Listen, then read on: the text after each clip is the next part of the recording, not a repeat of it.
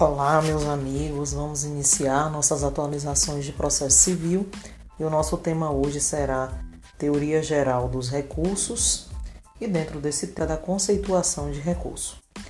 Em linhas gerais, eu posso dizer a vocês que recurso é o meio de impugnação de decisões judiciais. Quando eu trago a vocês decisões judiciais, esse é o objeto do recurso, ou seja, impugnar essas decisões judiciais. Só que nós precisamos ficar atentos porque nós temos decisões que são proferidas em primeiro, segundo e terceiro graus de jurisdição. Então, muito cuidado.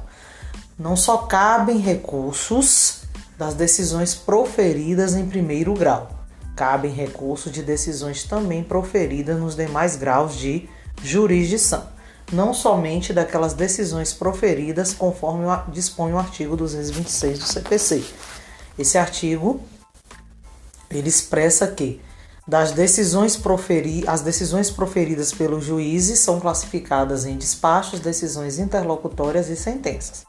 Mas, resumindo, os recursos cabem contra qualquer decisão judicial em qualquer grau de jurisdição. Pois bem, o objeto do recurso então são as decisões judiciais.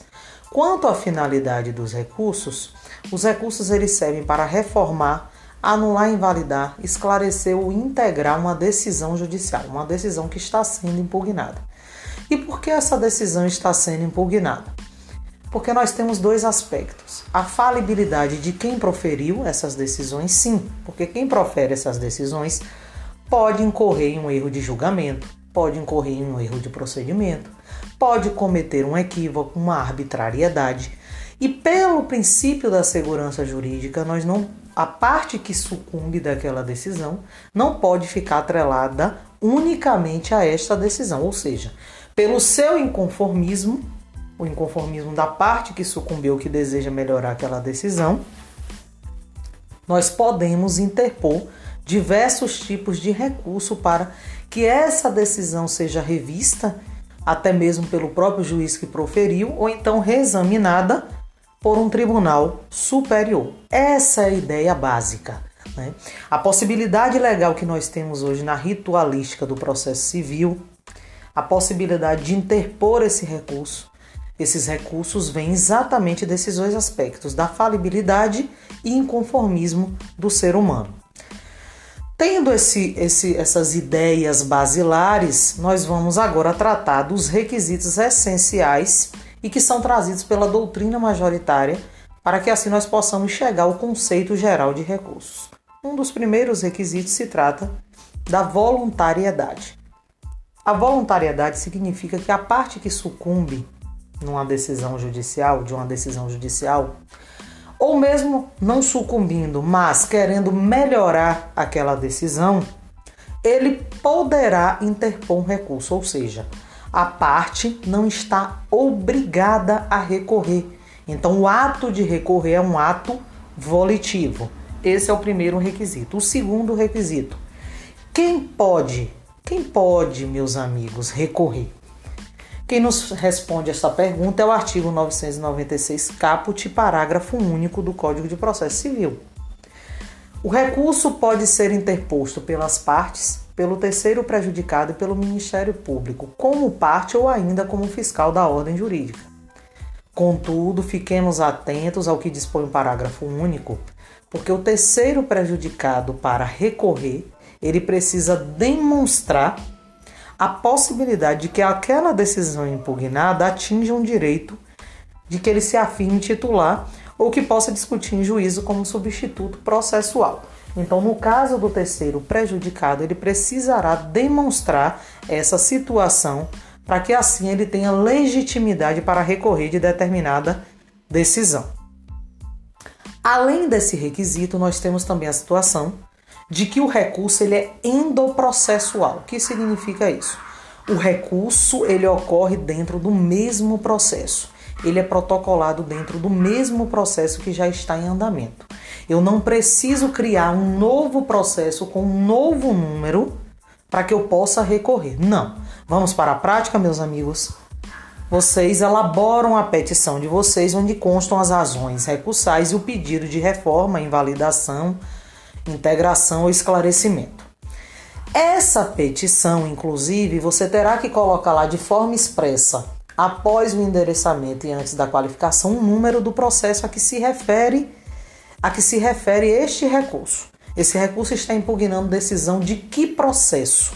Então vocês vão constar expressamente esse número de processo entre o endereçamento e antes a, entre o endereçamento e a qualificação das partes. No momento que essa petição de recurso é protocolada, que hoje ocorre em regra eletronicamente, esse recurso será colacionado dentro do processo que já está em tramitação, ou seja, não há criação de um novo processo, de um novo número. O recurso é endoprocessual.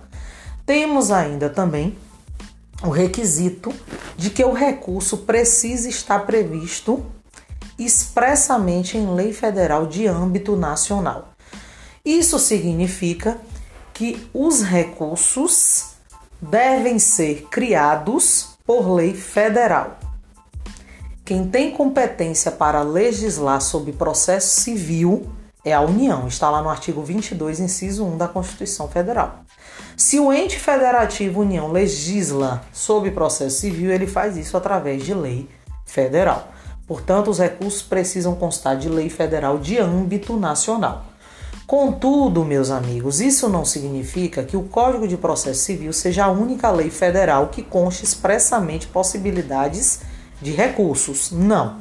Existem outras leis extravagantes, como a Lei de Juizados, a Lei 9099-95.